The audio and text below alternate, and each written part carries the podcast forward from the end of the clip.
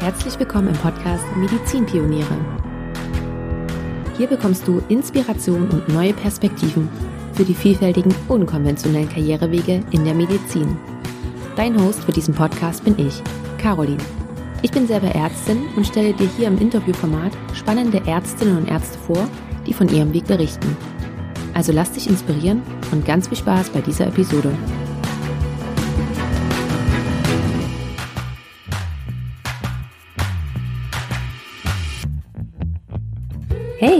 Herzlich willkommen zu einer neuen Podcast-Episode. Ich begrüße dich ganz herzlich und heute rede ich gar nicht lange um den heißen Brei herum, sondern ich stelle dir meinen heutigen Gast gleich vor. Das ist nämlich Dr. Annegret Wilke. Annegret kennst du vielleicht von Instagram. Dort findest du sie unter Dr. Influencer. Und wir haben uns gefunden, weil Annegret einen ganz klassischen Weg gegangen ist und parallel auch noch einen unkonventionellen Weg. Im Klassischen ist sie Internistin, speziell Nephrologin und arbeitet eben auch als Nephrologin.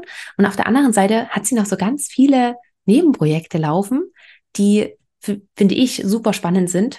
Ähm, und zum einen ist das zum Beispiel, dass sie als Inselärztin unterwegs ist. Sie verbringt also ihre Urlaube an den schönsten Destinationen sozusagen der Welt, ähm, arbeitet dort und darüber unterhalten wir uns. Und wir unterhalten uns natürlich aber auch über ihre anderen Projekte. So hat sie zum Beispiel eine Hilfsstelle, einen medizinischen Stützpunkt ähm, in Leipzig mit initiiert. Als damals ähm, Flüchtende aus der Ukraine kamen, war sie sozusagen mit dabei und hat da einen medizinischen Anlaufpunkt ähm, aufgemacht. Dann ist sie noch als Notärztin unterwegs, da aber nicht nur so klassisch als Notärztin, sondern auch zum Beispiel bei Großveranstaltungen, bei großen Fußballspielen oder auch äh, zur Absicherung von, von anderen Personen. Also du siehst schon, Annegret hat äh, ganz viele verschiedene Facetten und wir tauchen in jede, in fast jede so ein bisschen ein und sie erzählt, wie sie dazu gekommen ist und was so ein paar Besonderheiten sind, was vielleicht auch Voraussetzungen sind. Und wir reden aber nicht nur darüber, sondern auch, wie sie das alles miteinander vereint vereint bekommt auch, denn sie ist jetzt auch noch Mama von einer kleinen Tochter und ja, auch ähm, das muss irgendwie noch mit unterkommen. Und auch da teilt sie noch so ein paar Tipps und Tricks mit uns. Und ja, ich finde, es ist ein ganz wunderbares Gespräch geworden. Und wir haben uns, das wollte ich noch kurz sagen, wir haben uns ähm, zu diesem Gespräch auch persönlich getroffen. Du hörst es so ein bisschen an der Tonqualität, aber vielleicht auf der anderen Seite stellst du dir ganz einfach vor, dass du mit uns am Tisch sitzt und einen Kaffee trinkst und ja, uns einfach bei unserem Gespräch zuhörst. Und dabei wünsche ich dir jetzt ganz viel Freude. Hallo liebe Annegret, ich begrüße dich ganz, ganz herzlich hier im Podcast. Ich freue mich sehr, dass du da bist. Ich bedanke mich auch erstmal für die Einladung, weil wir sind hier bei dir zu Hause. Von daher vielen Dank und ich freue mich auf das Gespräch mit dir. Ja, hallo, guten Morgen und ähm, ich freue mich auch, dass du da bist und dass ich Teil deines Podcasts sein darf. Sehr, sehr gerne. Wir haben ja schon länger einen Anlauf gebraucht, sozusagen. Da war irgendwie immer ein Kind krank und auch heute ist ein Kind krank, ja, genau. aber wir haben es trotzdem hinbekommen. Und Annegret, bei dir ist es so, du bist Internistin, du bist Nephrologin und du hast aber nebenbei noch ganz viele andere Sachen, die du machst. Das ist ganz bunt und vielschichtig bei dir. Und bevor wir darauf eingehen, möchte ich einmal mit der Frage starten, hast du dir so dein Ärztinnen-Dasein vorgestellt? Oh, das ist eine gute Frage. Also ich glaube, ich wollte eigentlich zu Beginn immer Anästhesistin werden und deswegen ähm, kann ich die Frage nur so beantworten, nein, so habe ich es mir nicht vorgestellt, aber es ist viel besser. Es ist viel besser geworden. Ich glaube, ich habe für mich einfach was total Schönes draus gemacht, genau. Was ist das, was du besonders daran schätzt? Ähm, das ist genau, was du schon gesagt hast, dass es so vielschichtig ist, dass ich ähm, das Glück habe, dass ich... Ähm, all meine Interessen auch in meinem Beruf oder in meiner Freizeit ausleben darf. Und das finde ich so schön. Und ich glaube, deswegen bin ich auch Teil deines Podcasts. Auf alle Fälle. Ähm, ich folge dir ja schon länger auf Instagram und bin ja vor allen Dingen darauf aufmerksam geworden, als du geschrieben hast, dass du auf den Seychellen als Inselärztin arbeitest. Und da möchte ich heute unbedingt drauf zu sprechen kommen. Ähm, ich möchte aber vorher gerne mal noch auf deinen klassischen Weg eingehen. Nimm uns da mal bitte mit. Wie sieht der aus? Also ich habe natürlich einen ganz klassischen Weg auch genommen. Also ich habe ähm, in Leipzig äh, Humanmedizin studiert. Ich hab, war hier ähm, also sechs Jahre lang im Studium und ähm, bin dann auch hier geblieben. Habe allerdings vorher tatsächlich was anderes studiert. Das wissen die meisten gar nicht, auch von meinen Freunden glaube ich nicht. Ich habe nämlich Steuern und Finanzen studiert ähm, und ähm, wollte eine gehobene Beamtenlaufbahn beginnen. Und ähm, ja, wäre das was geworden, würde ich jetzt wahrscheinlich irgendeine Betriebsprüfung machen oder Steuererklärungen äh, korrigieren. Ähm, genau. Äh, das, äh, da habe ich aber schnell gemerkt, das ist nicht so mein Ding. Hast du es zu Ende studiert? Das habe ich nicht zu Ende studiert, mhm. ähm, aber ich habe so studiert, dass ich meine eigene Steuererklärung machen kann, was auch nicht so schlecht ist. Und genau, und dann habe ich aber zum Glück ähm, einen Studienplatz hier in Leipzig bekommen und habe also Humanmedizin studiert und wollte eigentlich immer Anästhesistin werden, habe jede Formulatur, jedes Praktikum, jedes PJ quasi so geplant, dass ich ja Anästhesistin werde und habe dann tatsächlich, also deswegen auch wichtig für äh, Medizinstudentinnen, ähm, fächert euch breit, versucht auch was anderes. Also ich habe erst im PJ gemerkt, dass das nicht mein Ding ist.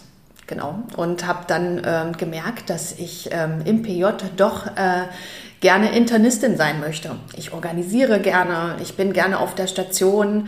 Ähm, das habe ich vorher nicht so gemerkt, weil ich die Innere immer umgangen habe. Mhm. Und ähm, ja, und dann habe ich auch nach dem Studium äh, beschlossen, ich äh, gehe in die Innere und war in meiner Ausbildung ähm, in verschiedenen Krankenhäusern verschiedener Versorgungsstufe unterwegs, was ich bisher auch sehr äh, gut finde und es auch mir sehr viel gebracht hat. Ich habe, äh, was auch ungewöhnlich ist, also in einer in einem kleinen Krankenhaus angefangen und bin dann immer größer geworden und dann am Ende in, äh, war ich an der Uniklinik angestellt. Genau.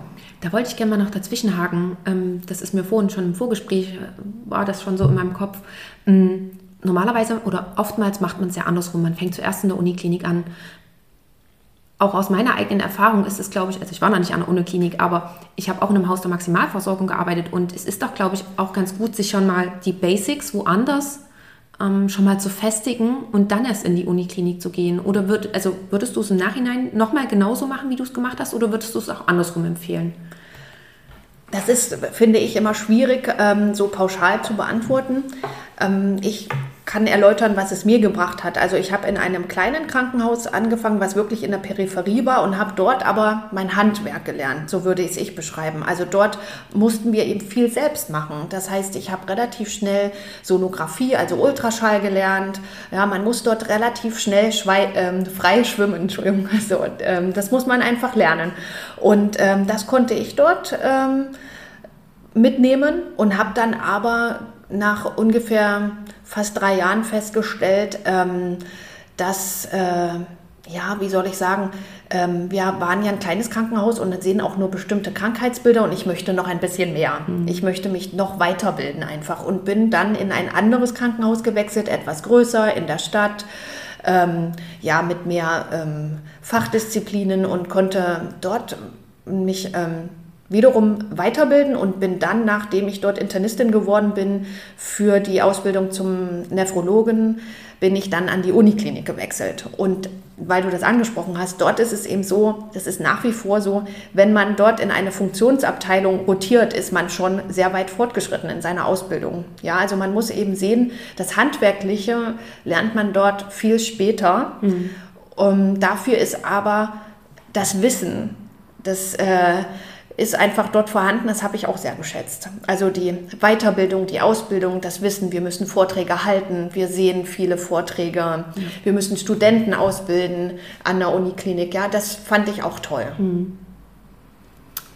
Okay, also zusammengefasst würdest du sagen, kann man schon mal mitnehmen, die Uniklinik? Ja, doch, finde ich schon. Also ich hatte eine gute Zeit, es war auch interessant, aber ich weiß eben auch, wie das in anderen Krankenhäusern läuft. Also ganz häufig haben wir zum Beispiel in der, in der Uniklinik, bekommen wir dann Patienten zugewiesen aus anderen Krankenhäusern, wo man nicht mehr weiterkommt. Ja, also die haben die Patienten haben jegliche Diagnostik alles bekommen und wir bekommen dann den Patienten zugewiesen und wissen, ähm, auch, müssen auch erstmal diesen ganzen Packen an äh, ganzen äh, Papierkram durchlesen quasi und uns Gedanken machen, wie wir jetzt zur Diagnose kommen. Ähm, und da wird ja dann häufig gesagt, ja, die von extern, die kleinen Häuser. Ähm, da habe ich nun aber schon gearbeitet und ich weiß, auch da sind einfach die Mittel begrenzt. Ja, mhm. und auch die Diagnostik ist begrenzt und ähm, kann also auch diese Sicht verstehen. Und das finde ich fand ich für mich einfach wichtig, Ja. dass ich eben auch weiß, ähm, wie es extern oder woanders noch läuft. Ja. Gab es auch äh, auf deinem klassischen Weg, hattest du irgendwie Vorbilder oder äh, MentorInnen auf deinem Weg? Ich finde, es ist schwierig, so jemanden zu finden tatsächlich. Und ähm, es ist einfacher, wenn man so jemanden hat, ähm, der vielleicht ähm, ein Vorbild für einen ist und sich ähm, auch mit äh, ja, dem Assistenzarzt oder mit der Assistenzärztin beschäftigt und die ausbildet. Ähm, da hatte ich jetzt direkt eigentlich niemanden Spezielles, sondern das waren in der Regel eben gewisse Oberärzte oder Oberärztinnen, die einem was beigebracht haben. Und du hattest äh, demzufolge aber auch keinen oder keine, wo du gesagt hast, okay, das ist ein geiler Weg, den würde ich jetzt auch mal einschlagen. Nein. Also das würde ich, also habe ich jetzt so nicht getroffen tatsächlich. Ähm, Das kam vielleicht erst später, zufällig. Zum Beispiel, dass ähm, ich habe nämlich mal gepostet, ähm, Urlaub könnte ich beruflich machen. Und dann hat tatsächlich mir ähm, ein befreundeter Arzt, da habe ich halt Formulatur mal gemacht und der hat mir geschrieben, ja, aber dann komm doch hier mit zu uns, wir sind Inselärzte, mach doch das auch. Und ähm, ja, und das zum Beispiel war also ein gewisses äh, Vorbild, was man in seiner Freizeit nebenbei noch machen kann. Und so bin ich zum Beispiel dazu gekommen, dass ich Inselärztin geworden bin. Da knüpfen wir gleich mal drauf an. Erzähl mal bitte, wann war das das erste Mal? Wie bist du da, und also du hast ja schon gesagt, wie du dazu gekommen bist und wie lief das dann ab? Ähm, also ich schätze, das war vor fünf Jahren und dann ähm, gibt es ein, ein Unternehmen und da habe ich mich äh, beworben, ganz klassisch beworben und ähm, dieses Unternehmen ähm, entsendet Inselärzte in Inselparadiese, also auf die Malediven, Seychellen, in die Serengeti. Und da habe ich dann glücklicherweise einen Slot bekommen. Also wir nennen das Slot. Ähm, wir machen das ähm, ungefähr zwei bis vier Wochen lang. Wir nehmen dafür selbst Urlaub. Und ähm, da hatte ich das Glück, dass mein erster Einsatz auf den Seychellen stattfand. Ähm, Familie könnt ihr mitnehmen. Wir können Familie mitnehmen, ja. Das heißt, ihr habt sozusagen einen bezahlten Urlaub und ihr müsst immer noch ein bisschen arbeiten. Es ist, ähm, ich würde es so formulieren, es ist ähm, Urlaub für Arbeit, genau. Also wir sind ähm, dort auch im Urlaub, aber arbeiten auch, genau. Ja. Und äh, läuft es immer gleich ab, egal auf welcher Insel du bist, mit der Arbeit? Ja, doch, prinzipiell ist das, ähm, hat das System im Grunde und ist ähm, ja nahezu gleich. Also wir haben äh, auf den, in den einzelnen Destinationen kleine Inselkliniken, die werden geführt von ähm, äh, ja, Nurses oder Pfleger und an manchen Destinationen gibt es sogar auch noch Ärzte, also ähm, einheimische Ärzte, ähm, die auch mithelfen. Und wir führen dort Sprechstunde, nicht nur für die Hotelgäste, auch für das Personal vor Ort oder auch ähm, wenn es Inselbewohner gibt. Und ähm, auf ähm, größeren Inseln sind wir auch zu zweit, weil wir haben dann noch einen Taucharzt, weil wir auch eine Druckkammer betreiben. Und so können wir uns dann abwechseln, so dass wir also auch mal freie Tage haben und dann im Wechsel arbeiten. Wie oft hast du das jetzt schon gemacht? Oh, das ist eine gute Frage. Vielleicht fünfmal? So, so sozusagen ein Urlaub pro Jahr? Ja, so ungefähr ein bis zwei, würde ich Ja. schätzen. Genau. Welche bestimmten Voraussetzungen musstest du dafür erfüllen? Ich denke jetzt vor allen Dingen auch zum Beispiel an das Sprachliche oder an das Fachliche. Ja, also ähm, ich bin als Fachärztin das erste Mal ähm, auf die Seychellen gereist und man sollte auf jeden Fall mindestens Englisch sprechen können. Muss man da was nachweisen? Ähm, Weißt du das noch? Nein, ich glaube, nachweisen musste ich es nicht, ähm, denn man ist ja auch mehr oder weniger für sich selbst ähm, zuständig. Also wir haben auch eine ganz spezielle ähm, Berufshaftpflichtversicherung. Also letztendlich muss man sich das auch selbst zutrauen. Also es sind quasi Voraussetzungen beschrieben Ja. und die sollte man für sich erfüllen. Okay. Zum Beispiel ist ähm, eine gute Voraussetzung, wenn man ähm, ja, Notfallmediziner ist zum Beispiel oder zumindest in kassenärztlichen Notdiensten auch gearbeitet hat. Ähm, und ich denke, am günstigsten ist es, wenn man ein Facharzt einer großen Fachrichtung ist. Also zum Beispiel Internist, Anästhesist, ähm, Chirurg. Ja, aber ich denke, man kann das natürlich mit einer gewissen Erfahrung, man muss sich das eben, wie gesagt, auch selber zutrauen, auch mit anderen Fachrichtungen machen. Allgemeinmedizin habe ich noch vergessen, ähm, weil letztendlich das meiste, was dort auftritt, ist einer Hausarztpraxis prinzipiell sehr ähnlich. Und ähm, ja, ansonsten gibt es natürlich noch äh, reiseassoziierte Erkrankungen, die dort auftreten und äh, aber auch Notfälle und die Notfälle sind auch alltäglich. Ja, also es kann natürlich jemand stürzen, irgendwo runterfallen, Arbeitsunfälle, ähm, Ertrinkungsunfälle, Tauchunfälle, ähm, Herzinfarkte, Geburt. Also es ist breit gefächert, kann ich nur so sagen. Hattest du schon eine Geburt? Nein, also zum Glück nicht, muss ich auch sagen, aber es gab es schon Ja. vor kurzem, ja. Und wie ist das Ganze auch mit den, dem ganzen Organisatorischen? Du hast jetzt gerade schon gesagt, okay, Herzinfarkt zum Beispiel, nehmen wir mal das. Äh, Nehmen wir mal an, da kommt wirklich der Patient, typische Symptome, du schreibst ein EKG, du siehst das. Dann musst du ja auch wissen, ah, okay, wie versorge ich den weiter? Also was ist das nächste Krankenhaus? Wie kriege ich den dahin? Gerade auf dem Seychellen, Flugzeug drum und dran. Wirst du da vorher nochmal gebrieft? Oder ähm, gibt es sowas wie einen Leitfaden, wo du dir das vorher nochmal selber aneignen musst? Wie kann ich mir das vorstellen? Ja, also es gibt äh, zu jeder Destination gibt es auch ein Handbuch und ähm, wir können natürlich auch immer nachfragen und auch vor Ort ähm, die ähm, das Pflegepersonal oder auch das ärztliche Personal, was vor Ort ist, kann man natürlich auch immer fragen oder ist sowieso mit dabei. Ne? Also Okay. das ist jetzt nicht ähm, das Problem. Ich sehe eben eher das Problem, wie du es schon gesagt hattest, dass wenn ein, also dieser Notfall auftritt, was ich tatsächlich auch schon hatte, dass also jemand einen, einen akuten Herzinfarkt hatte, ist, ähm, wie versorge ich den? Also was machen wir natürlich nach deutschen Standards natürlich. Wir versuchen das so gut wie möglich zu machen, ähm, können aber ähm, natürlich äh, keinen Herzkatheter herbeizaubern. Ja? Und man muss also wissen, wo ist der nächste Herzkatheter? Ähm, schafft der Patient es zum Herzkatheter? Wie kommt der dorthin? Ja, d- wie stabil ist der Patient? Weil ich muss auch überlegen, das Transportmittel. Im, wir haben also kleine Flugzeuge, da kann man nur sitzen. Man kann im Speedboot zum Beispiel liegen, tran, liegen transportieren. Ja? Ja.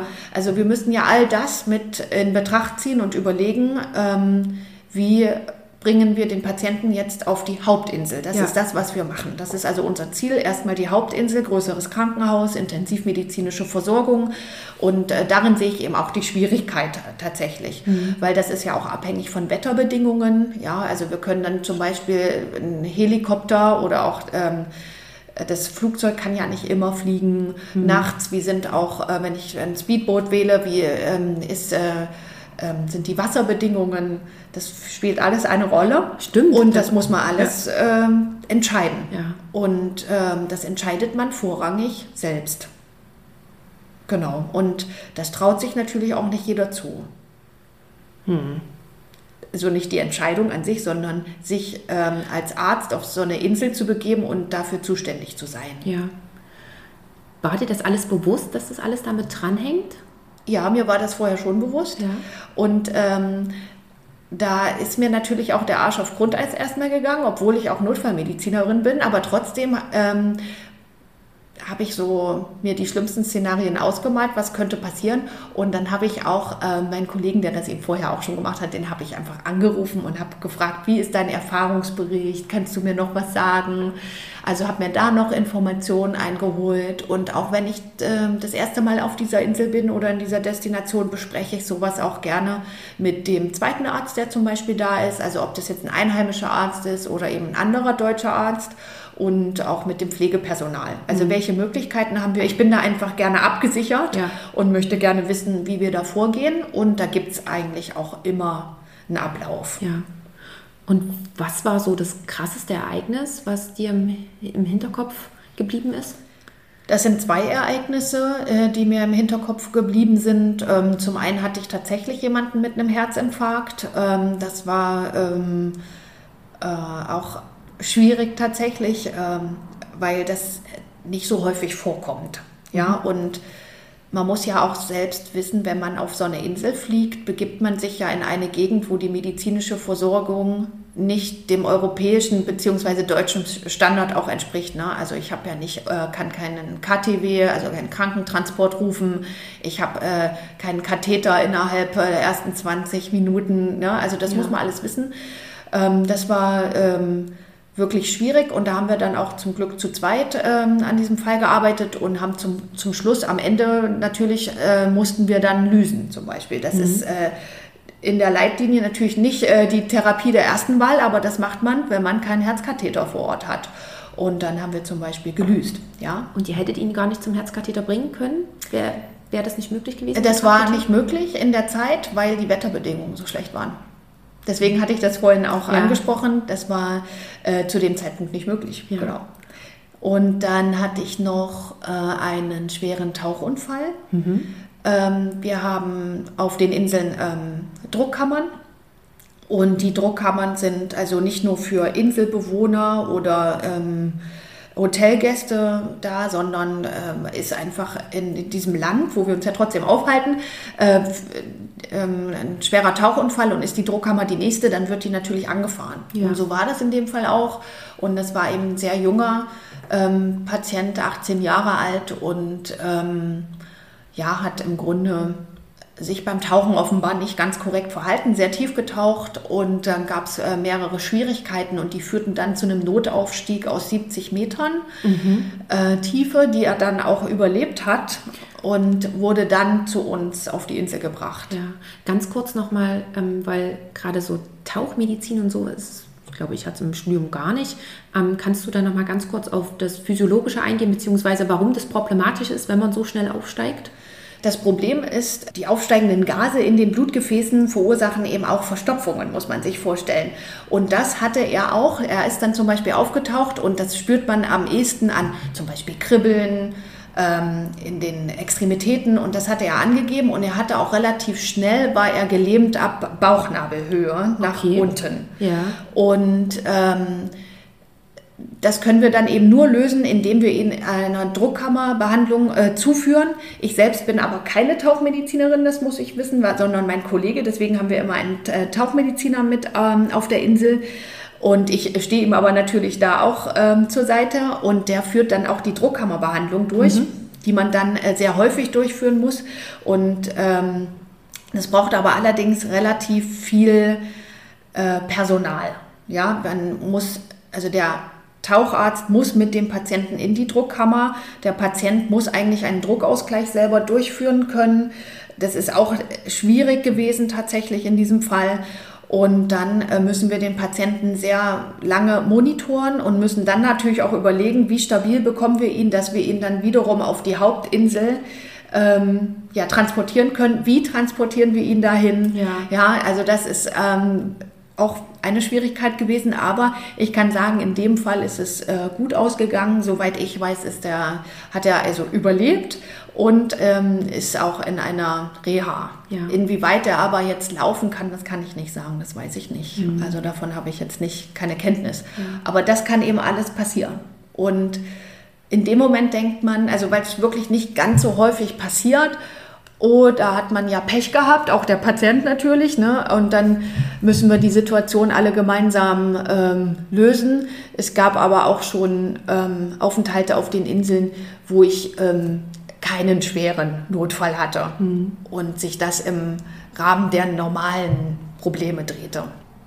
Bereitest du dich irgendwie immer noch mal extra darauf vor oder gerade auch vor dem ersten Einsatz? Gab es da so eine ja, Sachen, die du dir nochmal angeschaut hast, wie zum Beispiel Tauchmedizin oder ähm, was anderes? Ähm, du hast schon gesagt, die Handbücher gibt es immer, und da kann man noch mit reinlesen. Ja, genau. Also ich habe mir natürlich das Handbuch genau durchgelesen und ähm, da stehen auch die typischen ähm, Erkrankungen drin, die vor allen Dingen, äh, wie gesagt, Reise- oder Wasser assoziiert sind. Mhm. Und da weiß ich noch, habe ich mich ähm, am Anfang sehr darauf vorbereitet, auf zum Beispiel Otitis externa, also gerade ähm, auch Mittelohrentzündungen, ähm, all das, was auftreten kann, ähm, was kleine Kinder mitbringen können. Also wir haben ja auch auf manchen Inseln viele Kinder. Ähm, da habe ich mich also dazu nochmal belesen. Mhm. Dann äh, die Tauchmedizin ist dem Tauchmediziner tatsächlich überlassen. Okay, und der ist äh, immer mit da? Der ist, der ist immer mit da. Also sobald okay. wir eine Druckkammer haben, ist ein Tauchmediziner vor Ort, der ja auch speziell ausgebildet ja. ist dafür, genau. Okay. Ähm, ja, natürlich äh, ich, muss man sich dann mit dem Equipment auch beschäftigen und nochmal gucken. Ähm, genau, also ja, also doch, ich habe mich natürlich da auch nochmal genauer äh, belesen, auch wenn man äh, zum Beispiel in die Serengeti, wo ich jetzt noch nicht war, aber ähm, falls ich da mal hinfliegen sollte, würde ich mich natürlich auch nochmal mit Malaria und ähm, speziellen Erkrankungen, die eben nur in diesem Land auftreten, nochmal beschäftigen. Mhm. Und das würde ich auch immer so machen. Ja, ja. Steht der nächste Einsatz schon schon an? Ist der schon geplant? Ja, der ist schon geplant und der geht tatsächlich wieder auf die Seychellen. Ja. Okay, sehr schön. Dann nimmst du uns bestimmt auch wieder mit. Ja, gerne. Sehr cool. Also was im Rahmen natürlich des Datenschutzes ja. alles möglich ist, aber ich versuche immer auch etwas zu zeigen. Mhm. Ja. Und was würdest du sagen, ähm, von der Zeit, die du dort bist, von deinem Aufenthalt, wie viel Prozent ist Arbeit und wie viel Prozent hast du auch noch ein bisschen Freizeit? Ja, das ist, ähm, kann ich nicht genau sagen. Ich kann es nur immer wieder umschreiben, weil ja jeder Einsatz anders ist. Mhm. Ja, also jeder ähm, jeder Slot habe ich anders verbracht. Also das kann, wie gesagt, sein, dass ich drei Wochen auf der Insel bin und davon eben dieser mit dem schweren Tauchunfall drei Tage am Stück beschäftigt bin. Mhm. Ähm, es kann aber auch sein, dass nur das Übliche anfällt und dann hat man ähm, Früh- und Nachmittagssprechstunde mehrere Stunden und hat den Rest frei. Mhm. Ähm, man ist ja auch an den Tagen, wo man Dienst hat, 24 Stunden im Dienst. Da kann es eben auch zu nächtlichen Einsätzen kommen. Ähm, ja, aber ich würde schon sagen, dass es sich eine gute Waage hält, sonst würde ich es, glaube ich, auch nicht machen.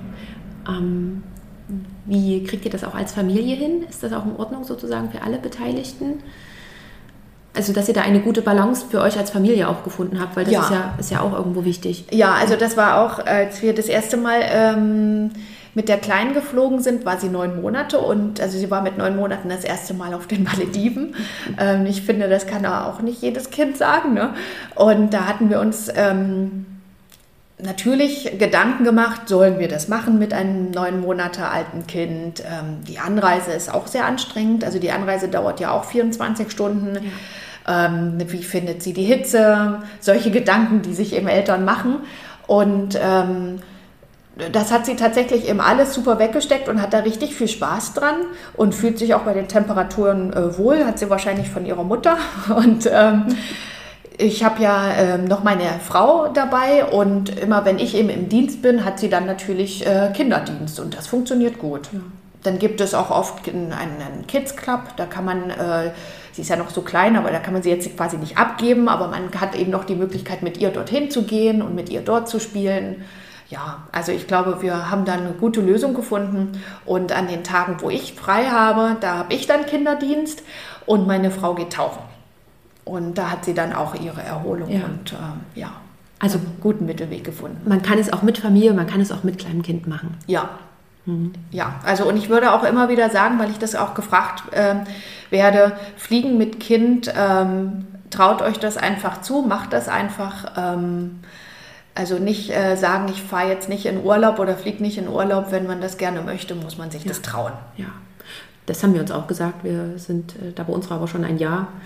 Ähm, war dann für alle Beteiligten im Flugzeug nicht ganz so schön, weil er aufgeweckt war und überhaupt nicht schlafen wollte. Aber man muss es dann so nehmen, wie es kommt. Ne? Ja, also ähm, ich finde, seit wir ähm, die Kleine haben, hat man natürlich auch viel mehr Verständnis für äh, andere Menschen mit Kindern. Ja. Und ähm, im Flugzeug, ja, da ist, ich muss sagen, bisher hatten wir Glück. Es gab natürlich immer mal Momente, wenn das mit den Schlafzeiten und Start und Landung zum Beispiel nicht passt. Die Kinder müssen ja auch immer angeschnallt sein. Ähm, dann kommt es ja auch mal zu Zeiten, wo sie dann natürlich gebrüllt hatte, aber es hat immer entschädigt, würde ich sagen, für mhm. das, äh, was wir auf uns genommen haben. Und dann hatten wir immer eine tolle Zeit. Ja. Also, ja. Und ich, bisher hatten wir wirklich da keine schlechten Erfahrungen. Ja. Schön. Ähm, gibt es noch etwas, was du zu deinem Job als Inselärztin, was dir da irgendwie jetzt gerade noch so präsent ist, was du gerne noch loswerden möchtest? Oder würdest du sagen, wir haben einen guten Überblick geschaffen? Ich glaube, wir haben einen guten Überblick geschaffen, was man noch alles machen kann in seiner Freizeit. Und ähm, ja, ihr könnt mir ja auf Dr. Influencer folgen und ähm, sehen, was ich sonst noch so mache. Genau. Ich würde auch, oder nicht, ich würde, ich verlinke eh alles zu dir in den Show Notes und ähm, da kann man dann einfach mal rüberspringen auf dein Instagram-Profil und sich dann dort inspirieren lassen. Ähm, aber das ist ja nicht das Einzige, was du nebenbei noch machst. Das Stimmt. Kommen ja noch so ein paar andere Sachen mit dazu. Genau. Ja.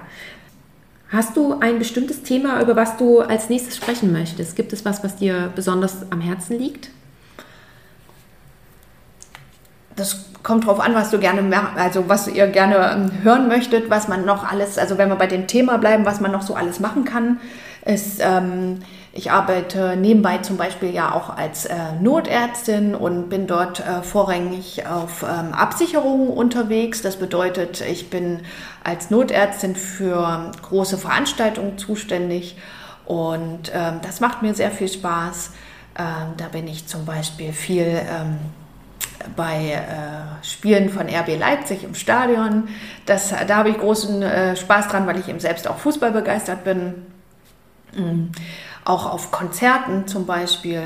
Oder man äh, hat auch die Möglichkeit, ähm, wichtige Persönlichkeiten abzusichern.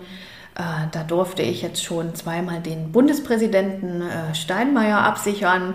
Und das alles äh, kann man machen, wenn man Notfallmedizinerin ist. Und ja, das bereichert einfach mein, ja, mein ärztliches Dasein, finde ich. Also ich habe schon immer geschaut, was ich noch nebenbei so machen kann, was mir Spaß macht vor allen Dingen. Ähm, Klar, man verdient auch nebenbei noch ein bisschen was, also das äh, gehört auch dazu, aber vor allen Dingen macht es mir Spaß. Und du hast auch schon im Studium angefangen, dich da so ein bisschen umzuschauen und nicht nur das Studium durchzuziehen, sondern hast auch da schon geguckt, wo du dich engagieren kannst. Was genau, im, im Studium ähm, zum Beispiel habe ich auch angefangen, ähm, mehrere Aufklärungskampagnen ähm, zu machen. Zum Beispiel äh, damals war das so äh, HPV, Aufklärungen ähm, habe ich an Schulen gemacht oder auch ähm, mit Sicherheit verliebt. Vielleicht ist das den Medizinstudenten ein Begriff. Also das ist Sexualaufklärung äh, von Jugendlichen an Schulen. Ähm, ja, also da war ich auch schon unterwegs und sonst habe ich auch versucht, auch damals habe ich schon im Studium ähm, versucht, äh, ja, meinen Urlaub damit zu verbinden. Da bin ich auch, habe ich äh, Sprachschüler zum Beispiel auf Malta betreut und ähm, war quasi als Studentin dort unterwegs in meinen Semesterferien. Wie bist du dazu gekommen, gerade zu solchen Sachen? Wo hast du dir das immer alles gesucht? Gab es da irgendwie eine Information von der Uni oder hast du dir das alles privat gesucht? Das habe ich mir privat gesucht. Mhm. Also das, äh, ich habe eben gedacht, ähm, was kann ich in meinen Semesterferien machen? Ähm, wo ich nicht so viel Geld ausgeben muss und vielleicht sogar noch was bekomme mhm. und trotzdem in den Süden fliegen kann, weil ich äh, mag einfach ähm, ja, warme Gefilde und dann gab es dies als Möglichkeit, dass ich also für eine Sprachschule gearbeitet habe und deutsche Kinder, die damals eben auf Malta Englisch gelernt haben, betreut habe. Also einfach mal, dein Tipp wäre sozusagen einfach mal gucken, was möchte man gerne machen, wo will man hin und wie könnte man es vielleicht verbinden. Genau, mhm. ja. Und das gelingt mir offenbar immer noch. Ja. und gerade auch die Notfallmedizin, da würde ich nochmal zurückkommen wollen. Hm, hast du das war da auch ein bisschen Taktik dahinter. Okay, ich mache jetzt Notfallmedizin, um dann natürlich als Notärztin zu fahren, aber um das gegebenenfalls auch dann gerade so große Absicherungen, sowas mitzumachen? Oder war das auch eher so ein Notfallmedizin interessiert mich, dann bist du da hingegangen, dann hast du gesehen, ach krass, damit kann ich ja noch das, das und das machen? Ja, eher letzteres tatsächlich. Ja. Also ich hatte das nicht so auf dem Schirm, was ich damit alles machen kann oder was es mir noch zusätzlich bieten könnte. Mhm. Ja, ich hatte tatsächlich eine ganz klassische Notfallmedizinerausbildung mit einem Kurs und äh, 50 Fahrten und Prüfungen und so. Und ähm, dann ähm, habe ich gesehen, was es alles noch möglich ist. Weil man, ich würde auch sagen, weil ich habe auch ein großes Netzwerk, weil Leute eigentlich auch in meinem Netzwerk immer irgendwelche Sachen auch gemacht haben. Mhm. Und dann bin ich, habe ich gesehen, ach so, du machst das, okay, kann ich das auch, zum mhm. Beispiel. Also das spielt auch noch eine Rolle, dass man sieht, was vielleicht auch noch von anderen alles so möglich ist. Ja, und sich dann überlegt, ach, genau. wie, wie komme ich da hin? Wie ja, kann ich das auch machen? Ja, genau. Ja. So wie er jetzt meinen Podcast hört und vielleicht denkt, oh ja, das könnte ich auch machen. Ja. und wie bist du gerade zu großen Absicherungen und sowas gekommen? Oder auch, wie, wie kommt man da rein, um, weiß ich nicht, wichtige Persönlichkeiten mit abzusichern oder zu solchen Fußballspielen? Natürlich geht man dahin und sieht, auch auf Konzerten, man sieht immer wieder, ach, da ist ja natürlich ein Rettungswagen und da ist auch eine Notärztin mit dabei. Aber also ich habe mir noch nie vorher den Gedanken gemacht, was man da machen muss. Ich dachte, irgendwie kommt man da schon rein. Ja, das stimmt. Ähm, ich denke aber auch, um vorab das zu sagen, dass das ähm, in jeder Stadt anders läuft. Mhm. Also hier in Leipzig ist es so, dass diese Positionen im Grunde wie eine Art ähm, ausgeschrieben sind. Ähm, man ist ja für einen öffentlichen Träger unterwegs, also ASB, Johanniter, Malteser zum Beispiel. Und äh, diese Positionen sind ausgeschrieben und man bewirbt sich im Grunde drauf oder meldet sich. Ähm, Und ich weiß aber, dass es zum Beispiel eben vom Dr. Rützek äh, in München auch ein bisschen anders läuft. Mhm. Also das ist je nachdem in der Stadt anders. Also ich denke, man muss dann wahrscheinlich auch wieder in seinem Netzwerk Leute kennen, fragen. Ähm, ja, Leute vielleicht auch ansprechen, mhm. weil das nicht ganz offensichtlich ist, ne, ja. ne, wie das läuft, ja. ähm, um, um da teilzunehmen. Aber wichtig ist natürlich, die erste Voraussetzung für solche Dinge sind natürlich die Notfallmedizin. Also man muss den Notfallmediziner haben, also mhm. also man muss Notarzt, Notärztin sein, ja. um ähm, Absicherungen machen zu können. Mhm. So, und dann kann man schauen, wie läuft das in meiner Stadt, so würde ich es empfehlen. Wie viele solche Einsätze machst du pro Jahr ungefähr? Oh, auch ganz unterschiedlich. Vor Corona und ähm, ohne Kind habe ich das äh, schon sehr recht häufig gemacht. Ähm, ich glaube, ich war auch eine Zeit lang zu fast jedem Heimspiel ein, mhm. im Einsatz. Ähm, ja, dann kam Corona, dann äh, war natürlich Flaute und jetzt habe ich eine kleine Tochter. Das ist natürlich sehr eingeschränkt. Also da wähle ich auch gezielte Sachen aus, die ich dann wirklich machen möchte. Mhm. Das es hat jetzt natürlich deutlich abgenommen. Ähm, ja, heißt aber nicht, dass es wieder mehr werden kann. Genau. Was ich dir noch erzählen kann, ist, dass bei solchen Absicherungen, zum Beispiel im Stadion, ich werde ja ganz oft gefragt, ach, da gehst du doch nur hin und guckst Fußball, da passiert doch nichts. Da kann ich nur sagen, ähm, in so einem Stadion, also gerade in Leipzig passen ja über 40.000 Leute rein und das ist im Grunde eine komplette Kleinstadt. Ja, also das ist so viel wie in Markleberg wohnen. Mhm. Und da passieren Dinge, die auch sonst in einer Kleinstadt passieren können. Ja, das hat, ähm, finde ich, eher weniger mit Fußball zu tun an sich, ähm, sondern es passieren ganz normale Dinge. Also auch dort gibt es Herzinfarkte, dort gibt es ähm, akute Blutungen, ähm, klar auch mal Stürze und ähm, auch es sind viele Kinder im Stadion, auch da kann was passieren. Also es ist doch mehr, als man denkt. Bist du die einzige Notärztin? Nein, wie viele seid ihr da immer ungefähr? Das ist immer unterschiedlich, je nachdem, ähm, wie das Spiel in, es wird in Risikokategorien eingeteilt ähm, und das äh, ist unterschiedlich, auch wie die Auslastung des äh, Stadions ja. ist. Äh, Stadions ist. Ähm, das kann alles sein, also von vier bis acht Notärzten. Also man ist, glaube ich, als ähm, Gast, kann ich nur sagen, sehr, sehr gut abgesichert.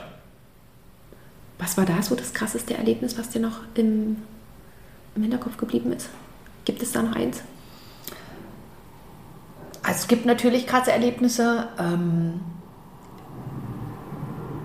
gibt auch traurige Erlebnisse. Es versterben auch Menschen.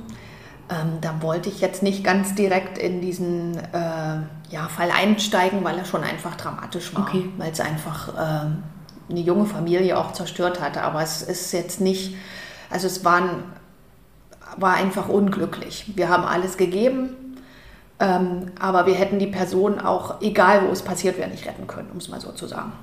Okay. Und das passiert auch in einem Stadion. Also das hatte nichts mit Fußball zu tun. Ja. ja das war eben auch ähm, schicksalshaft, muss man sagen. Ähm, aber ich hatte zum Beispiel, was auch passiert, das hat dann allerdings schon was mit Fußball zu tun. Ich hatte schon mal äh, jemanden, der ist tatsächlich die Brüstung runtergefallen. Ich glaube, es waren über drei Meter ähm, hatte, sich auch, ähm, hatte sich auch vorher gut gehen lassen, also hatte ordentlich getrunken und äh, man sagt, er ist in den Innenraum gefallen und äh, mit dem Kopf zuerst. Und man hat mir wirklich bestätigt, als ich dann ankam, ähm, dass er auch wirklich mit dem Kopf zuerst so runtergefallen sei und äh, offensichtlich keine Schutzmaßnahmen hatte. Und das ist also per se ein Polytrauma. Und dann habe ich mir gedacht, oh mein Gott, oh mein Gott, Polytrauma, na gut, dann müssen wir jetzt durch. ja, auch, auch ich denke dann, oh mein Gott, ja, ähm, es sind ja viele Zuschauer, ähm, viele Kameras und äh, man möchte natürlich auch alles richtig machen. Und dann bin ich dort angekommen und der stand halt vor mir und erzählte mir, dass er jetzt runtergefallen ist. Und ich konnte es gar nicht glauben. Und ähm, ja, er hat sich tatsächlich nichts getan. Also ich, das weiß ich vorab ja meistens erstmal noch nicht. Ja. Aber ich frage dann auch mal nach in der Uniklinik. Und ähm, dem ist tatsächlich nichts passiert. Ja, ansonsten, wie gesagt, äh, haben wir da schon einige akute Einsätze, die wir dann aber recht schnell, weil wir gut besetzt sind und auch die Uniklinik ist in der Nähe, gut versorgen können. Also ich glaube, die Zusammenarbeit äh, stimmt auch. Und ähm, ja, wir haben auch ähm, eine Zeit lang äh, tatsächlich richtige Notfälle kurz vor der Stadionöffnung trainiert. Das mhm. hat auch gut geholfen. Mhm. Das hat auch viel Spaß gemacht ja. und dann sind alle involviert, auch die Security. Das ist also auch ähm, richtig, richtig professionell und funktioniert dann schnell. Ja, ist ja auch wichtig, dass du ganz einfach weißt, okay, wo, was muss als nächstes irgendwie, gerade dieses ganze organisatorische, wer hilft dir wie, wer hilft dir wie, welche Wege kannst du nehmen und sowas alles. Ja, genau. Also das ist, finde ich, wiederum die Schwierigkeit, die ähm, Einsatztaktik. Zum Glück muss ich mich um das Grobe dann nicht kümmern. Ja, da gibt es ja Einsatzleitungen aber dennoch ist das natürlich, oder auch das Umfeld, mhm. das ist ja nicht wie ein gewöhnlicher Notarzteinsatz, dass ich zu vielleicht zu Hause in einer ja. Häuslichkeit mit ein oder zwei Personen in dem Haushalt bin, sondern dort ist man in einem Stadion, also ob das jetzt ein Fußballspiel ist oder ein Konzert, mhm. und da sind Menschenmassen und genau dort passiert dann der Notfall. Ja. Und ähm, ja, das ist schon sehr speziell. Ja. Nicht jeder hat dafür auch Verständnis. Das muss man auch wissen. Hm. Ah gut, das ist wie, wie draußen, da gibt es ja auch mittlerweile, ähm, was man so hört, wenn Sanitäter, Krankenwagen und das alles angegriffen werden. Also auch, das entzieht sich ja auch meiner jeglichen Verständnis. Ja. ja. Ähm, und wie du auch schon sagst, es, dort gibt es ja Massen, es kann ja auch zu einer, Massen, zu einer Massenpanik oder Ähnlichem kommen aus was weiß ich was für Gründen. Das ist ja auch nochmal. Also prinzipiell schon und ich hm. hoffe natürlich nicht. Ja, sowas ist dir noch nicht passiert. Zum Glück nicht. Nein, und ich hoffe auch, man muss hier auf Holz klopfen, ja. dass das auch so bleibt. Gibt es bei deinen ganzen Aktivitäten, wir kommen gleich noch auf ein paar, hattest du irgendwann aber auch mal so ein paar Bedenken, ob das alles so richtig ist, was du da jetzt machst oder ähm, ob du dafür auch kompetent genug bist? Ähm, ich finde, sowas haben wir, wir Frauen öfters mal, ähm, ob wir sozusagen den Dingen gewachsen sind, ob wir das überhaupt können. Ähm, oder hattest du mal ja irgendwie Bedenken, auch deinen Weg so zu gehen, wie du ihn gegangen bist? Also Bedenken eigentlich ähm, hinsichtlich meiner Kompetenz würde ich sagen nicht, sondern eher, wie ich das vorhin schon mal gesagt habe, wenn ich was zum ersten Mal mache. Also ich habe mich eigentlich entschieden und werde dann vielleicht dafür ausgewählt oder genommen und mache das dann. Und dann mm, beschäftige ich mich natürlich nochmal intensiv mit diesem Arbeitsfeld. Also das mache ich schon. Einfach damit ich ähm, für jeden Notfall vorbereitet bin. Das ist vielleicht das, was du angesprochen hast, was wir Frauen vielleicht auch intensiv machen. Ich äh, denke auch immer an den Worst Case, egal ob ich jetzt auf dieser Insel bin oder im Stadion bin. Ähm, möchte ich vorbereitet sein. Also das, das mache ich. Mhm. Ja, doch, das äh, würde ich so beschreiben. Mhm. Und wenn du so auch an deinen ähm, Weg gehst, deinen klassischen Weg auch in der Medizin, gekoppelt mit den ähm, mit deinen Nebentätigkeiten. Aber gut, das greift es wahrscheinlich auch von meiner Frage von Anfang auf, dass du gesagt hast, dass es eigentlich noch viel besser ist, dein Leben gerade nicht ja. so, wie du es dir vorgestellt hast. Ja, genau. Ja. Ich finde es eigentlich, für mich passt das so. Ein guter Mix. Also genau, ja. ist einfach ein guter Mix und ich finde, das muss man auch für sich so entscheiden. Also mhm. man muss mit allem glücklich sein, mit seinem Beruf, mit seiner Freizeit, mit der Familie und ähm, ich habe zum Beispiel, das muss man aber auch sagen, das ähm, wissen auch einige nicht, also ich habe ähm, ab dem Facharzt nicht mehr voll gearbeitet dafür. Also ich habe 80 Prozent immer gearbeitet. Also ich mhm. habe nicht voll gearbeitet, um all diese Sachen zu machen. Äh, weil sonst ist das auch wirklich nicht möglich. Also man hat ja im, im, im Klinikalltag Dienste, ja, und ähm, ich brauche auch noch ein bisschen Zeit, um all diese Nebentätigkeit zu machen. Ja. Also das ist wichtig auch zu sagen. Also ich habe das nicht mit einer vollen Stelle machen können. Aber auch das äh, ist es ja auch, selbst wenn man Teilzeit geht, es, und wenn man gerade in der Klinik ist, dann kommen ja vielleicht mal noch ein paar Dienste mit dazu, dann ist ja eigentlich Teilzeit wie eine normale Vollzeitstelle. Das stimmt. Ja. Also du, du gibst auch viel deiner Freizeit her, um deine Sachen zu machen. Ja, ja, genau. Aber es macht mir halt einfach großen Spaß. Ne? Also ja. das muss ich immer wieder sagen. Also ich bin auch in kassenärztlichen Notdiensten unterwegs, weil ich einfach den Kontakt auch ähm, ja, zu den Menschen in ihrer Häuslichkeit äh, gut finde. Ja, mhm. also ich auch, auch dort gibt es ja Situationen, da komme ich mit Menschen und Patienten zusammen, die sehe ich ja sonst immer nur in ihrem Patientenbett. Ich weiß gar nicht, wie sie zu Hause leben. Mhm. Oder ich betrete ja auch Wohnungen ähm, von Menschen, mit denen ich sonst nie zusammenkommen würde mhm. und sehe vielleicht auch Probleme, die mich persönlich gar nicht betreffen. Und das finde ich einfach spannend. Ich, ich möchte das auch. Und ich möchte ähm, natürlich eben auch helfen und ähm, mache das einfach auch zusätzlich in meiner Freizeit. Ja. Und ich möchte sehr gerne mal auf ein Projekt äh, zu sprechen kommen, was du während der Corona-Pandemie initiiert hast, nämlich als der Ukraine-Krieg ausgebrochen ist, hast du eine Flüchtlingsanlaufstelle, Hilfsstelle, kann man das so sagen, am, am Bahnhof hier in Leipzig initiiert. Nimm uns da mal bitte mit. Wie, wie bist du auf die Idee gekommen und wie können wir uns das vorstellen? Wie hast du das alles organisiert? Also ich muss sagen, das hat sich verselbstständigt und das war im Übrigen auch in einem kassenärztlichen Notdienst. Ähm, da bin ich zu einer Flüchtlingsunterkunft oder Erstaufnahmeeinrichtung gerufen worden und da ähm, ging der Krieg gerade los. Und die ersten Geflüchteten kamen an und die hatten natürlich auch medizinische Probleme. Und ähm, also das sind für uns vielleicht normale Belange und kann man äh, in Deutschland schnell regeln, aber für jemanden, der nur mit äh, einem Koffer flüchtet, eben nicht. Zum Beispiel ähm, wenn Schilddrüsenmedikamente sind auch wichtig, müssen eingenommen werden. Man darf aber nicht vergessen, wie gesagt, sie flüchten mit einem Koffer. Die Medikamente sind nicht dabei. Sie können kein, also sie haben eigene Währung in der Ukraine, können keine Euros irgendwo an irgendeinem Automaten abheben und dann zur nächsten Apotheke gehen, weil mhm. sie brauchen ja auch ein Rezept. Für dieses Rezept ähm, müsste man ja aber versichert sein, ist man aber nicht. Also das sind alles solche Probleme, die aufgetreten sind, die mussten äh, gelöst werden oder auch, das hat mir mein Herzchen gebrochen, eine Mutter mit ihrem kleinen Kind und das hatte hohes Fieber. Und, sie, und natürlich möchte ich helfen und ähm, natürlich müssen wir das Fieber senken und dem Kind helfen. Und dann standen wir eben alle vor einem, einem riesengroßen organisatorischen Problem. Und ähm, zum Glück äh, in, in diesen Fällen war es so, dass ich, ähm, da hat sich eine Apotheke bereit erklärt, diese Medikamente dennoch zu verordnen, also zu geben. Das fand ich gut und dann bin ich nach Hause und habe irgendwann gedacht, also ich konnte wirklich nicht schlafen, weil ich gedacht habe, ich, ich muss doch irgendwas machen. Also irgendwas, ich muss ich finden, um, um die Menschen zu unterstützen. Und dann habe ich auch in Instagram, bin ich jemandem gefolgt, der mitverantwortlich war für die Menschen, die hier in Leipzig am Hauptbahnhof angekommen sind. Mhm.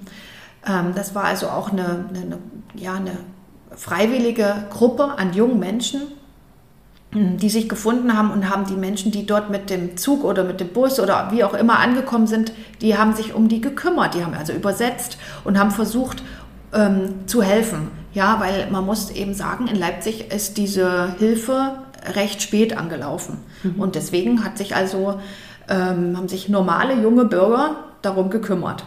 Und der sagte halt, derjenige, den ich bei Instagram gesehen habe, ja, er, medizinische Hilfe wäre gut.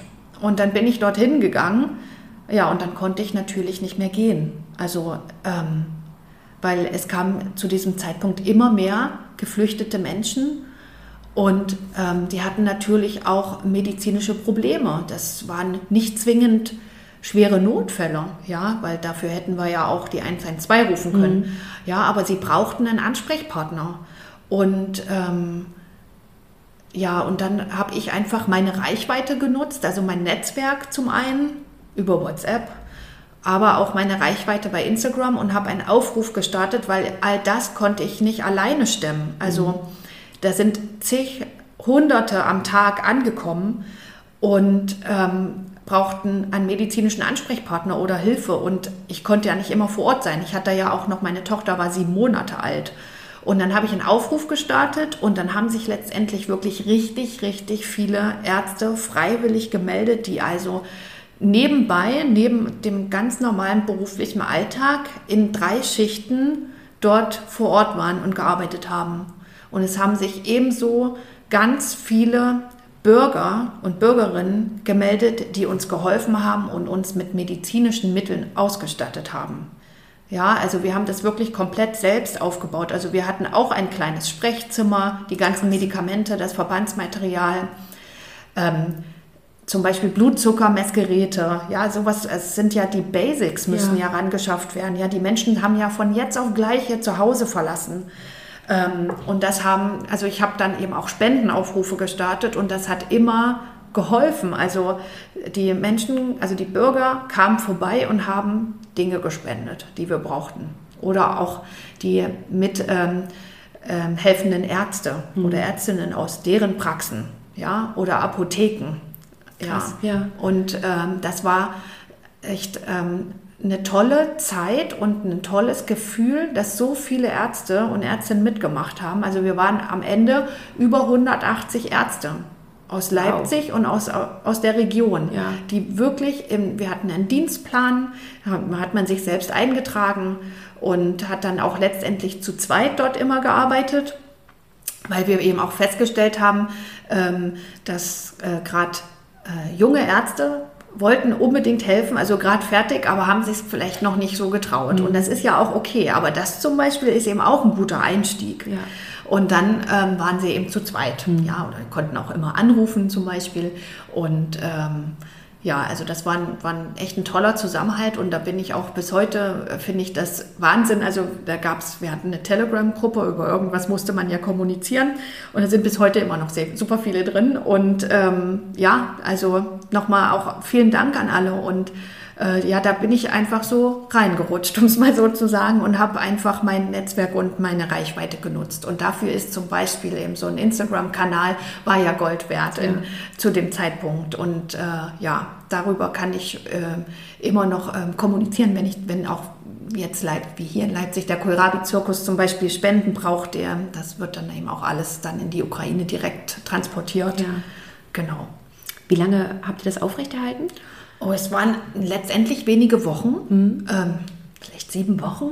Mhm. Ich weiß nicht ganz genau, auf jeden Fall ein paar Wochen, ähm, weil die, ähm, der Flüchtlingsstrom hat dann abgenommen und ich weiß aber bis heute nicht, warum tatsächlich. Also irgendwann sind keine Züge mehr in, in Leipzig angekommen und das konnte nicht so richtig sagen, warum, also keiner mehr sagen, warum das so ist. Und dann hat man im Grunde die, ähm, die medizinische Hilfe nicht mehr in, so in, in dieser Intensität gebraucht. Mhm. Und dann ist natürlich auch die Hilfe der Stadt Leipzig angelaufen und man hat dann auch andere Wege und Lösungen gefunden. Hattet ihr auch von irgendeiner externen Stelle Unterstützung von der KV oder von irgendwoher? Also wir hatten ähm, ähm, unterschiedliche Kommunikation natürlich, aber letztendlich ist das alles freiwillig und privat gelaufen. Und ähm, die Stadt hat sich dann und die KV haben sich dann ähm, eben, die haben ihre eigene Lösung gefunden, mhm. muss man sozusagen. Ja. Habt ihr euch aber Gedanken darüber gemacht, inwiefern das, also dass ihr auch abgesichert seid, falls da irgendwas passiert? Ja, das war natürlich auch lange das Problem. Ne? Also das ist natürlich so, ähm, man braucht natürlich auch dort eine Berufshaftpflichtversicherung, ja. klar, weil man ja äh, Menschen gegebenenfalls behandelt in seiner Freizeit. Ähm, und ähm, wir hätten das natürlich gerne unter einem abgesicherten Schirm gemacht, ja, aber das war zu dem Zeitpunkt ähm, recht schwierig, um es mal so zu formulieren. Also da hm. ähm, musste sich sozusagen jeder selber drum kümmern. Ja, dass da, ja schon. Ja. Also das war wirklich eine rein freiwillige Hilfe. Ja. Und also humanitäre Hilfe unsererseits. Und ähm, eh, ja, das weiß man ja, glaube ich, selber eh, also hier irgendwas anläuft mhm. und dass äh, wir irgendwo mit irgendjemandem Vertrag haben oder unter Vertrag stehen, das äh, hat alles viel zu lange gedauert. Mhm. Wir sind auf einige deiner, deiner Sachen eingegangen. Ähm, ich würde gerne noch fragen, wenn du so zurückblickst, gab es da irgendwie mal Hindernisse oder Hürden, wo du jetzt zurückblickend sagst, boah, da hättest du wirklich gern drauf verzichten können? Also, ich kann nur sagen, ich glaube, was mich total beeinflusst hat und getroffen hat, war, dass ich eine richtig schlechte Staatsexamenprüfung hatte. kann ich euch nur sagen. Äh, das war ganz, ganz furchtbar und zurückblickend kann ich nur sagen, ach, man darf sich wirklich von so einer Prüfung und von so einem Prüfer, äh, man darf sich da wirklich nicht so sehr beeinflussen lassen. Ähm, man muss, äh, ja, wieder aufstehen, Krone richten und dann geht es natürlich weiter. Und das hatte mich schon damals sehr getroffen, ja, weil ich habe jetzt auch so lange überlegt, weil ich muss sagen, es lief schon sehr alles glatt ich äh, bin da offensichtlich, habe ich viel Glück und bin da gesegnet, dass ähm, ich, das oft so läuft, wie ich es mir vorstelle. Und auch das Studium äh, ist so gelaufen, wie ich mir das vorstelle. Es war nie groß irgendwas ein Problem. Ja, bis zu dieser Prüfung, wo man mich dann da so ganz äh, doll geerdet hat und äh, die mich sehr niedergeschlagen hinterlassen hat, dann schon als Ärztin. Aber ich habe gedacht, ich bin so schlecht, ich wäre so schlecht. Also ich habe da einfach total versagt im ja. Grunde. Und es hat richtig lange gedauert, eben, dass ich da wieder ähm, Selbstbewusstsein hatte und von dieser ja, Niederlage, die es eigentlich nicht war. Also ich wurde einfach schlecht bewertet auch, hatte eine schlechte Prüfung, schlecht bewertet, gerade so. Und naja, und das hat richtig lange gedauert bis ich dann aber tatsächlich alle anderen Prüfungen immer sehr gut ab, also wieder für mich einfach aus diesem Tief da rausgekommen bin und sehr gut abgeschlossen mhm. habe. Also meine Internistenprüfung und äh, in Nephrologen, ja, die Nephrologenprüfung ist im Übrigen die schwerste, die man so machen kann, finde ich. Äh, also nochmal, wenn man in seinem Spezialgebiet dann auch diese Prüfungen macht, also Wahnsinn, muss ich wirklich immer wieder sagen, wie viel man lernen muss, wie viel man wissen muss. Und ja, ja, danke dir auf alle Fälle fürs Teilen. Und ich glaube, dass sowas ist auch immer nochmal unheimlich wichtig, weil ähm, gerade wenn man, wenn man irgendjemanden folgt oder wenn man so sieht, ah, das war so geradlinig und du, du machst das alles und dann machst du noch so viel nebenbei und wie schafft sie das eigentlich alles? Aber dann auch mal zu überlegen, ja, du bist auch nur ein normaler Mensch und auch dir passieren Sachen und dann zum Beispiel solche Sachen, dass es halt da, ähm, ja, keine gute Prüfung wird genau. und das vielleicht auch unfair ja, gewesen ist. Ja, das gehört alles dazu, ja. finde ich, wirklich. Das gehört einfach dazu und das kann passieren. Aber ich glaube, die Message soll einfach sein, ähm, wenn man was vorhat, bleibt, also man muss dranbleiben, man muss motiviert sein, man muss darauf Bock haben, man muss einfach sich auf seinen Hintern setzen und was machen. Ähm, sonst wird man auch nicht erfolgreich oder erreicht auch nicht die Dinge, die man machen möchte. Und dann ist es wichtig, dass man dabei Spaß hat und sich selbst einfach nicht vergisst und immer wieder auch abwägt, ähm, ist das jetzt richtig für mich? Fühle ich mich gut dabei, was ich da mache? Ähm, oder eben nicht. Ja, und das ist, das ist egal, ob das im Studium ist oder dann ähm, im Job. Wenn man einfach merkt, man ist auf Dauer unglücklich, dann muss man was ändern. Und das kann man nur selbst. Also man kann das einfach nur selbst entscheiden und muss dann diesen Weg auch gehen. Und das kann ich einfach nur so sagen. Hm. Das ist ja schon fast ein perfektes Schlusswort. Aber wir machen einfach mal weiter. ähm, ich finde, wir haben, wie gesagt, schon so einen guten Überblick geschaffen. Ich wollte es ja gerne noch mal drauf eingehen. Wir haben es vorhin auch schon ganz kurz besprochen. Du hast eine kleine Familie jetzt. Ähm, wie kriegst du das alles unter einen Hut? Du hast schon gesagt, du arbeitest weniger, du arbeitest nicht mehr ähm, 100 Prozent. Auf der anderen Seite hast du ja noch so viele Nebentätigkeiten. Ähm, genau, wie, wie würdest du sagen, äh, gibt es irgendwas, wo du sagst, das ist mir total heilig, darauf achte ich sehr? Oder wir haben das für uns so und so organisiert, das sind noch ein paar Organisationstipps von dir.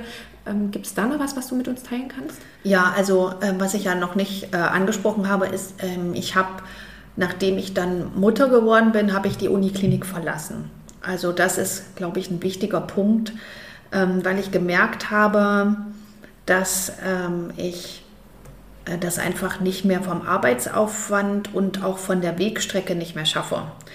Ähm, meine Wegstrecke war wirklich eine Stunde Hinfahrt, eine Stunde Rückfahrt.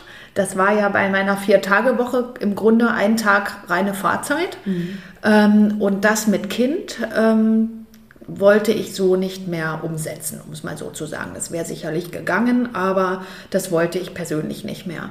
Und habe mich dann entschieden, in eine Praxis zu gehen. Also ich bin ähm, ja Nephrologin und bin jetzt in einer Dialysepraxis und ähm, dialysiere dort. Wir machen auch Lipidapherese und ähm, halte auch Sprechstunde und mache das auch ähm, in Teilzeit. Und das ist also mein Weg, um ähm, ja nicht zu gestresst zu sein. Ja, auch mein, ich habe auch meine, meine Fahrzeit natürlich dadurch reduziert, weil ich jetzt in der Stadt arbeite. Und ich kann trotzdem noch ein paar Nebentätigkeiten machen. Aber auch die, muss ich sagen, habe ich ja auch zurückgestellt. Aber das ist, weil du das ansprichst, ähm, das habe ich für die Familie getan weil ich einfach weiß, wenn ich zu viel mache, das habe ich einfach auch schon erlebt, da hatte ich noch kein Kind, wenn ich zu viel mache, habe ich so eine Art Burnout, einfach weil ich zu viel mache. Und ähm, dann habe ich ja noch viele Freunde, also das ähm, mache ich ja auch alles noch und ähm, war dann ständig und immer unterwegs und auch das ist einfach anstrengend und deswegen habe ich auch wiederum da meinen Weg gesucht und bin also in eine Praxis gewechselt, arbeite in Teilzeit und auch äh, ja meine Partnerin, also meine Frau ist ähm, also unterstützt mich in allen Dingen, die ich mache, die ich vorhabe. Und ähm, ja, wir versuchen das, dass äh, wir das alles umsetzen können, gemeinsam. Also natürlich hat sie auch äh, ihre Vorstellungen und die kann sie genauso umsetzen. Aber auch da braucht man natürlich einen Background, der einen total unterstützt, wenn man sowas vorhat. Also das äh, ist auch wichtig. Ja. Und ähm, genau, also ich habe einfach jetzt im Moment einen Weg gewählt, wo ich alles kombinieren kann, so dass er einigermaßen entspannt ist, um es mal so zu sagen. Ich finde es gut, dass du das auch nochmal ansprichst, äh, zu sagen, wenn du zu viel machst, dass du dann irgendwie auch in eine Art Burnout reinkommst. Weil ich finde, das ist ja, so nehme ich es wahr, das, was ganz oft vermittelt wird. Noch schneller hier, noch mehr da und äh, zu Hause ist aber auch alles perfekt und äh, gerade wir Frauen wollen dann auch noch die perfekte Mutter sein, was auch immer das für jeden immer wieder was anderes bedeutet. Aber von daher finde ich es auch so schön, dass du nochmal gesagt hast, dass du alles auch ein bisschen zurückgefahren hast. Und gerade jetzt für diese Phase. Und wie wir es auch vorhin schon im Vorgespräch hatten, es ist auch wieder eine Phase und wer weiß, was dann in ein paar Jahren wieder ist. Ne? Genau, ja. genau. Also und ähm, deswegen war mir das auch so wichtig, dass man einfach für sich selber merkt, wann bin ich wie glücklich, was macht mich glücklich und dann muss man daran arbeiten oder die Stellschrauben drehen. Also das ist, ähm, mir ist bewusst, dass das nicht jeder einfach so kann. Ja, also es gibt natürlich auch Lebenssituationen, da kann man seinen Beruf vielleicht einfach nicht ändern oder einen Job wechseln. Ja, das ist mir alles auch klar. Aber man, der erste Schritt ist, dass einem das bewusst ist. Man muss wissen, wo liegen meine Prioritäten. Und meine Prioritäten liegen aktuell auf der Familie. Das ist einfach wichtig, weil meine Tochter ganz klein ist. Und ich möchte viel Zeit mit ihr verbringen. Aber natürlich auch, ich möchte dennoch ähm, einen schönen Job haben, der mir Spaß macht und nebenbei immer noch ein paar Dinge machen, Inselärztin sein. Das findet alles statt, aber einfach etwas abgespeckter, einer abgespeckten Version. Ich mache ja auch noch ein bisschen Instagram. Ja, das hat sich natürlich auch ein kleines bisschen geändert. Ja. Mhm. Und ich weiß, meine nächste Frage, ähm, das wird, frage ich zehn Frauen, kriege ich zehn verschiedene Antworten. Ähm, ich würde gerne nur wissen, wie du es für dich wahrgenommen hast. Es ist ja ganz oft eine Frage, wann bekomme ich denn mein Kind? Bekomme ich das schon im Studium? Sollte ich den Facharzt noch fertig machen? Ähm, du hast eine andere Richtung gewählt. Du hast zuerst deinen Facharzt sozusagen fertig gemacht und hast dann dein Kind bekommen. Ähm, wie würdest du das rückblickend für dich, ähm, ich möchte nicht bewerten sagen, aber wie hast du das für dich wahrgenommen? War das für dich der richtige Weg oder hättest du jetzt auch, würdest du auch sagen, auch vorher geht? Also das ist jetzt ein ganz heikles Thema, ähm, weil das wird dich überraschen ähm, oder auch alle, die zuhören. Also ich wollte eigentlich schon länger ein Kind und hatte aber Schwierigkeiten, um es mal so zu sagen. Also ich hatte sehr lange einen Kinderwunsch und deswegen bin ich diejenige, die sagt, wenn man einen Kinderwunsch hat, sollte man den auch angehen. Ja, weil ich ähm, leider eine der Frauen bin, die es ähm, schwer hatte. Mhm. Und ich wäre, wie gesagt, gerne vorher Mutter geworden, aber es hat einfach nicht geklappt.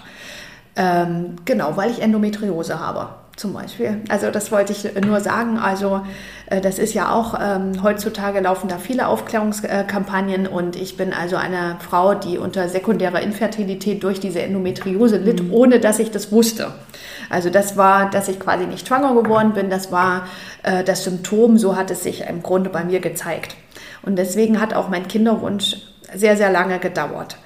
Und umso glücklicher bin ich eben, dass ich, also ich bin recht spät Mutter geworden. Ähm, und habe auch all das, was ich erzählt habe und den Weg, den ich gegangen bin, die Karriere, die ich gemacht habe, nur machen können. Das ist meine Meinung, weil ich kein Kind hatte. Habe es mir immer gewünscht, wollte ich nur sagen, ja. Aber diese, diesen Weg, also ich habe ja auch noch während der Facharztausbildung ähm, zum, zur Nephrologin promoviert zum Beispiel. Ich habe hochschwanger die Nephrologinnenprüfung gemacht. Das hätte ich mit Kind alles so nicht machen können. Und ähm, deswegen ähm, ist es leider nach wie vor so, da hat sich aus meiner Sicht nicht so viel geändert. Wenn man Karriere machen möchte, dann wahrscheinlich ohne Kind. Oder man hat jemanden zu Hause, der sich um das Kind kümmert. Ja, weil einfach, wenn man Karriere macht äh, als Mutter, ist man nicht so äh, verfügbar. Ähm, ja, oder man hat ein Kind oder Kinder und geht die Karriere langsamer an. Das kann man ja auch machen, dass man einfach seinen Weg dort findet. Mhm. Ähm, ja, also dass ich wollte das nur mal skizzieren, dass ich äh, dort, wie gesagt, meinen Weg auch gefunden habe und glücklich bin, dass ich jetzt eine Tochter habe und äh, deswegen ist es mir auch so wichtig, dass ich Zeit für sie habe. Natürlich. Vielen Dank fürs Teilen. Es ist kein einfaches Thema und von daher umso, umso mehr ein großes Dankeschön an dich, dass du es einfach mal offen angesprochen hast. Dann möchte ich gerne noch zu meinen Abschlussfragen kommen und möchte sie dir gerne noch stellen. Und wir haben vorhin schon gesprochen, normalerweise kommt jetzt äh, meine Frage nach der Buchempfehlung. Und da hast du aber schon im Vorgespräch gesagt, dass das gerade schwierig ist mit Büchern, aber du möchtest einen Podcast mit uns ähm, teilen sozusagen. Genau, genau. also äh, das weiß jeder, der Kinder hat. Also mit Bücherlesen ist gerade tatsächlich schwierig. Und davor habe ich einfach nur Fachliteratur gelesen, weil ich mich auf die Nephrologinnenprüfung äh, konzentriert habe. Also ähm, ich höre aber gerne Podcasts. Und zwar möchte ich ähm, einen empfehlen. Ich höre gerne Lanz und Precht tatsächlich. Finde ich ganz äh, wunderbar. Aber auch ein, da möchte ich eine Kollegin empfehlen, ähm, die Dr. Nicola Klün, äh, Kinderleib und Seele äh, weil ich ja auch zum ersten Mal Mutter geworden bin und auch da viele Fragen habe. Und ähm, ja, da fühle ich mich verstanden mit ihrer Thematik und das kann ich euch noch ans Herz legen. Und das sind, ähm, ansonsten war ich neulich noch zu Gast äh, bei äh, Ärztliche Redepflicht bei Dr. Rützek, wenn ich einen anderen Podcast empfehlen darf, liebe Caroline. genau. Äh, der hat auch äh, sehr spannende Themen. Genau. Das nehme ich alles mit auf und verlinke das wie immer in den Show Notes. Und was denkst du, wo siehst du uns Ärztinnen oder den Arztberuf so in 10 bis 15 Jahren? Was für eine Frage. Ja, also ich denke, die Medizin ist definitiv weiblich. Ist sie ja jetzt auch schon. Mhm. Ich ähm, hoffe sehr, dass sich äh, meine Vorstellung umsetzen lässt, äh, dass in zehn Jahren es möglich ist, ähm, Familie, Karriere und Medizin als Frau besser kombinieren zu können. Das ist ein schöner Wunsch. Da bin ich bei dir. Und wenn du jetzt nochmal so zurückdenkst und stell dir vor, du könntest zurückreisen mit deiner jetzigen Erfahrung, was würdest du deinem früheren Ich, sage mal, zu Beginn des Medizinstudiums mit auf den Weg geben? Ich würde mir selber sagen, mach das alles nicht so schnell, nimm dir Zeit, also im Studium, genieße es, geh ganz viel feiern, guck dir die Stadt an, ähm, zieh nicht immer alles durch. Und ganz wichtig, hab Spaß dabei, folge deiner Leidenschaft und hab keine Angst vor Rückschlägen. Super, das waren ganz, ganz viele tolle Tipps und ich danke dir ganz, ganz herzlich für dieses tolle Gespräch, vor allen Dingen auch für deine Offenheit, für deine ganzen Einblicke, die du uns gegeben hast. Und ja, danke dir von Herzen. Ja, danke auch. Das war das Interview für diese Episode. Ich hoffe sehr, dass du einiges für dich daraus mitgenommen hast. Möchtest du mehr zu meinem heutigen Gast erfahren? Dann findest du alle Links in den Show Notes. Dort findest du auch alle weiteren Informationen rund um Medizinpioniere und du kannst natürlich super gerne einfach mal bei Instagram vorbeischauen. Dort gibt es noch weitere Informationen rund um das Thema unkonventionelle Karrierewege in der Medizin. Dort informiere ich dich auch, wenn Interviews anstehen, so dass du dann die Möglichkeit hast, mir Fragen zu schicken, welche ich dann im Interview mitstellen werde. Wenn dir die Episode gefallen hat, freue ich mich, wenn du sie mit all denen teilst, für die sie ebenfalls interessant sein könnte. Und wenn du darüber hinaus noch mich bzw. vor allem den Podcast unterstützen möchtest, so hast du auch mehrere Möglichkeiten. Du kannst zum Beispiel eine Bewertung abgeben bei Apple Podcast oder auch bei Spotify. Oder wenn du möchtest, kannst du den Podcast auch finanziell unterstützen. Und dazu schau am besten in die Show Notes nach. Dort findest du alle Informationen. Oder schau ganz einfach mal auf die Webseite. Die findest du unter www.medizinpioniere.de. Lieben Dank, dass du bei dieser Folge mit dabei warst, dass du bis zum Schluss zugehört hast und wir hören uns dann zur nächsten Folge wieder. Bis dahin, ciao!